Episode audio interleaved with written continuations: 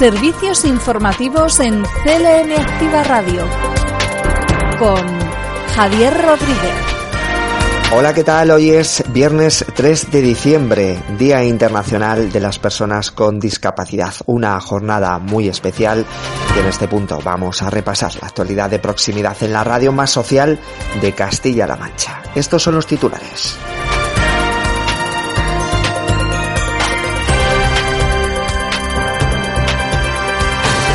Se destinan algo más de 4 millones de euros al programa Reincorpórate, que va a suponer la contratación de más de 150 docentes. Ya son tres hospitales de la región los que no tienen pacientes COVID. Se aprueban los presupuestos de la Diputación Provincial de Ciudad Real para 2022 el deporte, tiempo y otras noticias de interés cercanas y de actualidad conforman este informativo que comienza ahora mismo. Noticias destacadas de la región. Este 3 de diciembre es la fecha adoptada por el movimiento asociativo de las personas con discapacidad y de sus familiares en el mundo entero para reivindicar derechos, además de calidad de vida y condiciones de desarrollo social acordes con la dignidad de las personas con algún tipo de discapacidad. Informa Carolina Sánchez. Es en el año 92 cuando la Asamblea General de las Naciones Unidas declara oficialmente este día en apoyo a las personas con discapacidad. Cada 3 de diciembre se producen movilizaciones de manera internacional y entre los objetivos principales de este día está la necesidad de concienciar a la sociedad sobre la situación de estas personas, promover sus derechos y garantizar su inclusión. Desde organizaciones como CERMI, que es el Comité Español de Representantes de Personas con Discapacidad, se reclama a los poderes públicos la creación de reformas legislativas que garanticen recursos reales y que tengan como resultado avances efectivos. Además, existe una demanda creciente de servicios de rehabilitación y, en relación a esto, la Organización Mundial de la Salud cuenta con el Plan Rehabilitación 2030, mediante el que ya se estudia y se trabaja para que los gobiernos creen nuevos mecanismos de financiación, mejoren los sistemas sanitarios y también los modelos de prestación de servicios. Por otro lado, no deja de ser importante facilitar el acceso a las nuevas tecnologías, al igual que disponer de ciudades accesibles que se adapten a todos. Y aquí cabe resaltar la situación en la que se encuentran muchas personas con discapacidad que viven en entornos rurales donde en muchas ocasiones no se dispone de los medios básicos y necesarios, ya sea para desplazarse, para ir al médico o incluso para acceder a Internet. Queda mucho por hacer y es por eso que se trabaja, no solo durante este día, sino con el esfuerzo constante de muchas asociaciones en la construcción de una sociedad inclusiva y diversa que ofrezca las mismas oportunidades para todos. El objetivo de este día, recuerden, es promover los derechos y el bienestar de las personas con capacidades diferentes. En cuanto a los datos eh, facilitados por Sanidad, tres hospitales de Castilla-La Mancha ya no tienen pacientes COVID. En las últimas 24 horas se registran 375 nuevos casos por infección de coronavirus. Por provincias, Toledo registra 138 casos, Albacete 70, Ciudad Real otros 70, Cuenca 57 y Guadalajara 40.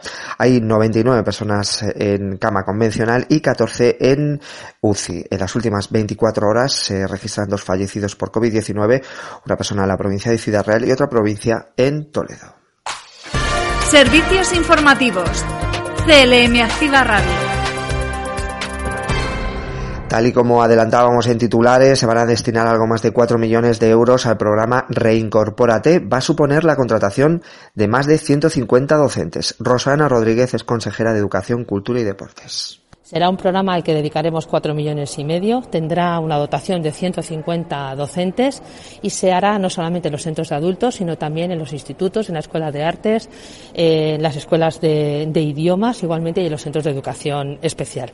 Esta es una parte de este programa que saben que luego se completa con esa otra convocatoria que hacemos para las entidades y que también va dirigido a la garantía juvenil. Los 45 centros de la región serán los que, los que, eh, sobre los que recaerá recaerá un poco esta responsabilidad en 42 localidades. Por tanto, estamos hablando realmente de una red bastante amplia que dará sus frutos, como ya está dando en todas estas políticas de acción educativa, que lo que queremos es un poco volver a, eh, a reincorporar al sistema educativo, a cualificar a nuestros, a nuestros más jóvenes para que de alguna u otra manera la formación es también un resorte para la empleabilidad, es un resorte mejor para situarse en ese mercado productivo en el que nosotros como Administración tenemos la responsabilidad de dotar con todos los instrumentos adecuados y desde luego la educación es básica y fundamental. Servicios informativos. CLM Activa Radio. En este caso se van a destinar algo más de 12 millones de euros a la renovación de flotas de empresas privadas de transporte de viajeros y mercancías. Nacho Hernando es consejero de fomento. Va a haber 12 millones de euros para transformar flotas en esta primera oleada de ayudas hasta un total de 30 millones de euros para Castilla-La Mancha para transformar flotas. Como les digo, espero que también se pueda incluir el gas en, ese periodo transitorio, en esa transición ecológica, que no revolución ecológica. Y vamos a seguir ayudando al sector para que pueda conseguir atraer a cuanta más mano de obra mejor. Ahí va a estar la Junta para plantear un programa piloto que hemos diseñado de la mano de FEDCAM para poder, a través de las autoescuelas y centros de formación de Castilla-La Mancha, eh, conseguir que haya gente que se forme y que consiga este año que viene el CAP y en sucesivos años el carnet de conducir y el CAP.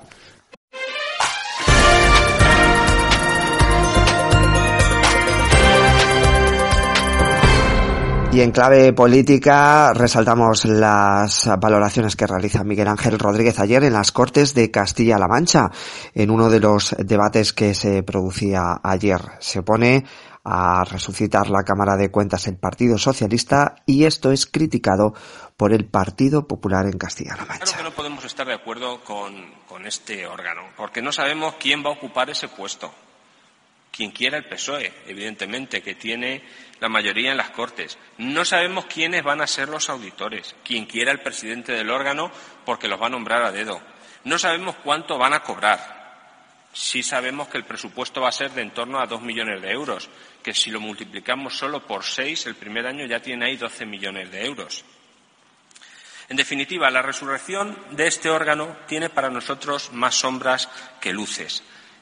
Y es que además, voy a utilizar una palabra que ha sobrevolado el debate, pero que no se ha dicho. Es que además es que este órgano a nosotros nos huele a chiringuito, a otro chiringuito más de la Administración regional que no podemos consentir porque ya está bien de chiringuitos y ya está bien de personal a dedo, personal con unos sueldos muy altos que hacen falta ese dinero y esos presupuestos para otras causas más nobles en nuestra región, para entidades y colectivos que lo están pasando mal.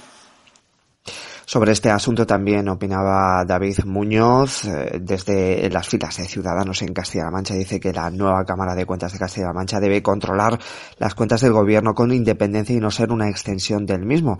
Además agrega que han presentado enmiendas que garanticen la independencia y cumplan eh, su verdadera función. Esto, lo que está haciendo el gobierno con este proyecto de ley, es de una forma torticera confundirse con la Cámara de Cuentas. Por eso nuestra alternativa no permite eso. En nuestras enmiendas lo que presentamos es otro modelo, un modelo acorde con el Tribunal de Cuentas del Estado y acorde con los órganos de control de cuentas de las otras comunidades autónomas, en la que una mayoría de tres quintos, una mayoría reforzada de tres quintos, una mayoría superior a aquella que elige y sostiene al Gobierno, sea condición sine qua non para elegir y para cesar a la Cámara de Cuentas para que no haya ninguna vía de escape, como pretende este proyecto de ley, para que la misma mayoría que elija al Gobierno sea la mayoría que elige a la Cámara de Cuentas. Servicios informativos en CLM Activa Radio. Y estas son otras noticias en formato breve. Nuestro país ha recibido en octubre más de 5,1 millones de turistas internacionales, una cifra que supera las de septiembre por primera vez en la historia. Confirman con estos datos la recuperación del turismo internacional gracias, en este caso, a la imagen de destino seguro de España. Y por otro lado, el Gobierno central eh, ha aprobado en la conferencia sectorial de formación profesional para el empleo la distribución de 87,7 millones de euros para las comunidades autónomas. Van a ser destinados a la cualificación y recualificación de la población activa. Y por último, la Seguridad Social ha abonado 98 millones de euros en prestaciones por la pandemia a más de 134.000 autónomos en noviembre. Es eh, en este caso ayudas eh, en las que se incluyen extensiones, eh, extensiones, queremos decir, en las cuotas y además se suman los trabajadores afectados por la erupción volcánica en La Palma. Repasamos ahora las noticias provinciales. Noticias en CLM Activa Radio. Las noticias más destacadas en Albacete.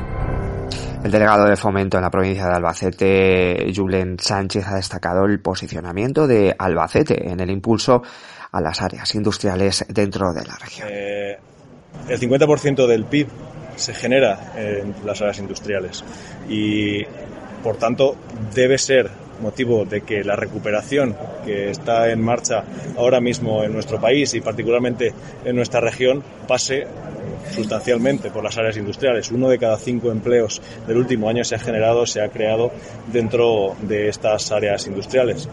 Más de 12.300 empresas son las que en Albacete particularmente eh, están dentro de estas áreas industriales y, por tanto, y además más de un 10% de estas empresas facturan eh, más de un millón de euros anuales. Desde el gobierno de Emiliano García Paje lo tenemos claro, tenemos que continuar con este impulso normativo, con este impulso de cambios normativos para continuar avanzando en el desarrollo económico, en el desarrollo empresarial, ya no solo dentro de las áreas industriales, sino también dentro de las zonas más olvidadas que son las zonas rurales, para que nadie que quiera, por motu propio, irse de su pueblo lo haga porque quiere y no porque no tenga las oportunidades que merece como cualquier otro ciudadano. Eh, leyes, por ejemplo, como la ley de despoblación recientemente aprobada, incentiva fiscalmente ya no solo a los particulares, sino también a las empresas que quieran instalarse en estas zonas rurales. La ley de proyectos prioritarios que agiliza hasta en un 50% los trámites que una actividad empresarial tenga que llevar a cabo para implantarse en nuestra región y particularmente en Albacete o también, por ejemplo, la ley Suma, que particularmente a las áreas empresariales afecta en tanto en cuanto las zonas verdes ya no es necesario que tengan que estar en las propias áreas industriales, sino que cada ayuntamiento pueda elegir dónde, dónde quiere ubicarlas en función de cómo son más útiles para la, para la ciudadanía en general y de tal manera no se, no se convierten en un problema tanto de mantenimiento o incluso de imagen para la promoción de estas áreas industriales. Y por último, y no menos importante, la gestión de los fondos europeos. Los fondos Next Generation son la oportunidad que tenemos desde esta generación para mejorar la vida de las futuras generaciones. Y ahí el gobierno de Emiliano García Paje va a estar de la mano de los empresarios, de las empresarias y de la sociedad civil y el Ayuntamiento de Albacete va a tener una oficina municipal que va a asesorar a la ciudadanía sobre eficiencia energética y así promover la creación de comunidades energéticas. Para ello se van a aprovechar las ayudas europeas de fondos Next Generation, una convocatoria con la que desde el consistorio de Albacete se confía en recibir además de financiación necesaria para proyectos en marcha como la peatonalización del centro para la promoción de economía circular integral obteniendo la máxima valorización de los residuos sólidos urbanos y junto con la depuración de las aguas residuales generar energía eléctrica renovable. Noticias en CLM Activa Radio. Las noticias más destacadas en Ciudad Real se ha aprobado los presupuestos de la Diputación Provincial para 2022, un proyecto cuya ejecución va a comenzar el primer día hábil de enero. José Manuel Caballero es presidente de Diputación Provincial. Creo honestamente que hemos traído unos buenos presupuestos que podría definir casi con, seis expresiones, porque son unos presupuestos equilibrados, son expansivos, son reales, tractores, transformadores y municipalistas. Y las tres, las seis características se explican y se entienden muy bien, incluso por los ciudadanos que no sigan los debates a diario de la actividad parlamentaria o municipal. Se ha presentado en Bolaños de Calatrava su actividad de Navidad, un calendario con diferentes actividades para todas las edades y en especial para los niños de la localidad y sus familias. Este año las Navidades en Bolaños de Calatrava comienzan hoy con el tradicional encendido del alumbrado navideño. Más adelante, el domingo 12 de diciembre, en la Casa Cultural eh, se va a subir el telón para representar la obra Tarántula, un teatro de suspense que va a cautivar seguramente a muchos de los que vayan a verla. Y a partir de esta fecha se podrá ver la, eh, el Belén municipal que está ubicado en la Plaza de España. Noticias en CLM Activa Radio. Las noticias más destacadas en Cuenca. Se ha llevado a cabo un homenaje a la Constitución en Cuenca. Con cada artículo de la Constitución leído en el acto se ha proyectado un vídeo en el que han participado alumnos del Colegio Santa Ana, Fray Luis de León y Sagrada Familia. Un acto que también ha contado con la colaboración de alumnos de las distintas titulaciones del campus universitario de Cuenca y que ha finalizado con la actuación musical del dúo Her y Tage. Y eh, hoy, concretamente viernes 3 de diciembre, se van a volver a sonar las sirenas antiaéreas para recordar el peor bombardeo sufrido en la población de Tarancón durante la guerra civil. Según los informantes de la Asociación de Recuperación de Memoria Histórica, eh, tres escuadrillas de los bombardeos, de los bombarderos, escoltados por dos escuadrillas de la Legión eh, Cóndor, bombardearon Tarancón durante tres horas, arrojando 20 toneladas de bombas sobre el pueblo.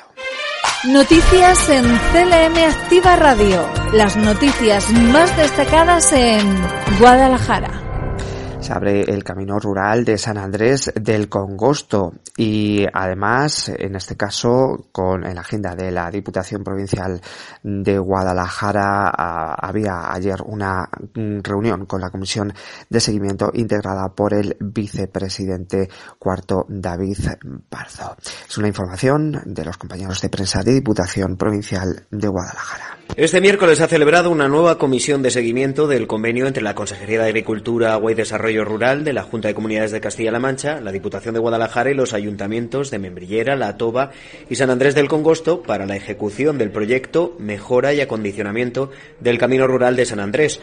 Los trabajos ya están al 50% de su ejecución, pendiente de que en próximos días se certifiquen las obras por un importe de 458.000 euros de los 1,2 millones financiados a partes iguales entre la Diputación y la Junta de Comunidades de Castilla-La Mancha. Con la llegada del buen tiempo se procederá al asfaltado. Pensábamos que nunca iba a llegar, pero por fin ha llegado. Y las obras, mm, bien, estamos hoy revisándolas y estupendamente, estamos contentos. Las obras se ven bien, o sea, está muy bien, sobre todo la zahorra que está echando, eh, buena capa de zahorra y la ha cambiado muchísimo la carretera en estos meses de cómo estaba, cómo se pueda circular de momento sin estar terminada. El vicepresidente cuarto y diputado delegado de Infraestructuras, Pedro David Pardo, y el delegado de Agricultura, Agua y Desarrollo Rural de la Junta de Comunidades de Castilla-La Mancha, Santos López, han acompañado a los alcaldes en una visita de los trabajos que ya se han ejecutado fruto de la colaboración entre administraciones. Hemos valorado el estado de las obras, ahora mismo estamos visitando la obra y estamos viendo los problemas en evolución que nos están viniendo en la obra. Pero vamos, por lo que estáis viendo ya veis que el camino está quedando fenomenal. Yo creo que ha sido ahora eh, por primera vez cuando la Diputación y la Junta de Comunidades han tomado en serio esta, este, este camino que une estos municipios con, la, con Jadraque y efectivamente son pueblos pequeños como muchos que tenemos en esta provincia de Guadalajara que también tienen derecho a comunicarse entre ellos y que esa comunicación sea lo, lo mejor posible y lo más cercana posible. Y por fin se da solución a un problema de hace muchos años. Oh, un montón de años, sí, eh, de, pelea de, para conseguir un, este camino. Se ha abierto ya oficialmente la oficina Impulsa Guadalajara. Lo hace en la calle Mayor 10, una de las zonas más importantes del casco antiguo de Guadalajara, y lo hace con el objetivo de ayudar a empresarios y emprendedores eh, que quieran instalar o ampliar sus negocios en la provincia. Noticias en CLM Activa Radio. Las noticias más destacadas en Toledo. Javier Ubeda, delegado de la Junta en Toledo, ha valorado el papel de la logística en el desarrollo de la Sagra y ha subrayado el potencial de crecimiento industrial en la provincia. Por ejemplo, que nosotros desde Castilla-La Mancha Queremos proyectar también a los otros ejes que también funcionan muy bien aquí en, Castilla-La Mancha, que es el eje de la Mesa de Ocaña, el eje de la 5, y tienen un claro referente y un claro ejemplo de cómo se pueden hacer las cosas, cómo se pueden proyectar con criterios de calidad. Eh, Illescas, mientras lo permitan los ciudadanos y tenga este ejemplo de público-privado, este alcalde y estos agentes urbanizadores, Illescas seguirá creciendo, seguirá creciendo de forma sostenible. Y en el capítulo de sucesos, la Guardia Civil de Toledo ha detenido a cuatro personas que simularon un secuestro para estafar a un conocido suyo. Uno de los detenidos urdió el plan para conseguir el dinero que un amigo suyo había obtenido de una herencia. Las personas relacionadas con estos hechos han sido detenidas en más de medio centenar de ocasiones por más de 1.250 hechos delictivos.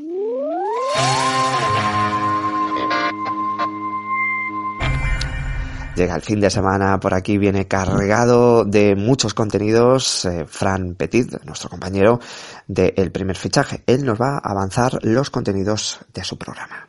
Muy buenas tardes, hoy estamos Javi a viernes 13 de diciembre, por cierto, es mi santo y ni siquiera me has felicitado. Ya te vale, ¿eh? ya te vale.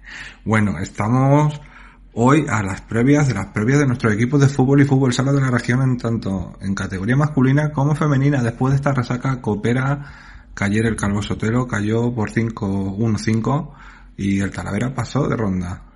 O sea que Talavera y Albacete son los únicos que nos quedan en el ámbito del fútbol. Pero aún así, vamos a intentar hacerlo lo mejor posible y que pasen ustedes un buen fin de semana. Hasta luego.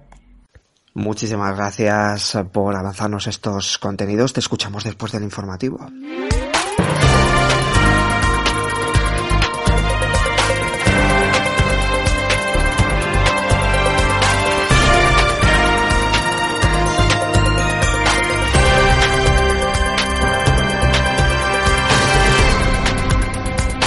Hoy tenemos una temperatura máxima de 12 grados en Toledo, Albacete y Ciudad Real van a alcanzar 11, Guadalajara 10 y Cuenca 9 de máxima.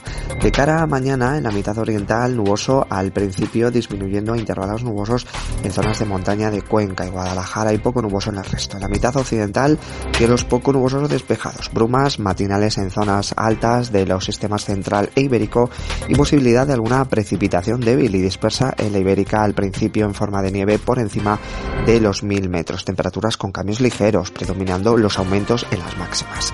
En cuanto a heladas, serán débiles y lo harán en la mitad oriental más intensas en zonas de montaña. Los vientos del noreste tendiendo a flojos variables en la mitad occidental por la tarde. Es una información facilitada por la Agencia Estatal de Meteorología.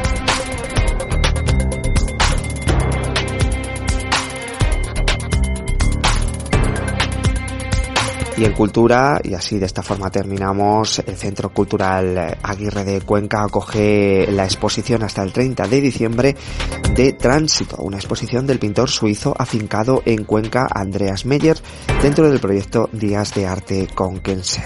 Andreas Meyer nació en Zurich, en Suiza. Se forma como grabador industrial en la Escuela de Artes y Oficios de esa ciudad. Combina su trabajo de grabador con la asistencia a los talleres de formación urbanística. Ha vivido en diferentes países Suiza, Holanda, Francia, Israel y desde hace 30 años reside en España, concretamente en Cuenca. Una exposición que presenta óleos de gran formato y acuarelas de factura delicada. El título de la muestra es un recorrido en el que se aprecian esas diferentes influencias hasta sus últimos trabajos en los que se reflejan el color y la serenidad del paisaje alcarreño donde tiene su taller.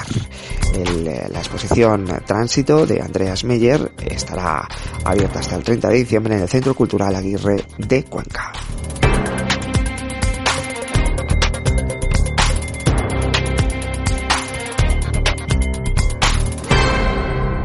De esta forma terminamos semana informativa y les emplazamos hasta el próximo martes, el lunes. Descansamos todo el equipo de informativos. Disfruten de este largo puente con tranquilidad y con precaución en todos los sentidos. Y lo dicho, todo el equipo, Jesús Rodríguez en la parte técnica y en redacción, nuestra compañera Carolina Sánchez, regresaremos para ofrecerles, como siempre, la actualidad más cercana en la radio más social de Castilla-La Mancha. Un saludo. Servicios informativos en CLM Activa Radio con Javier Rodríguez.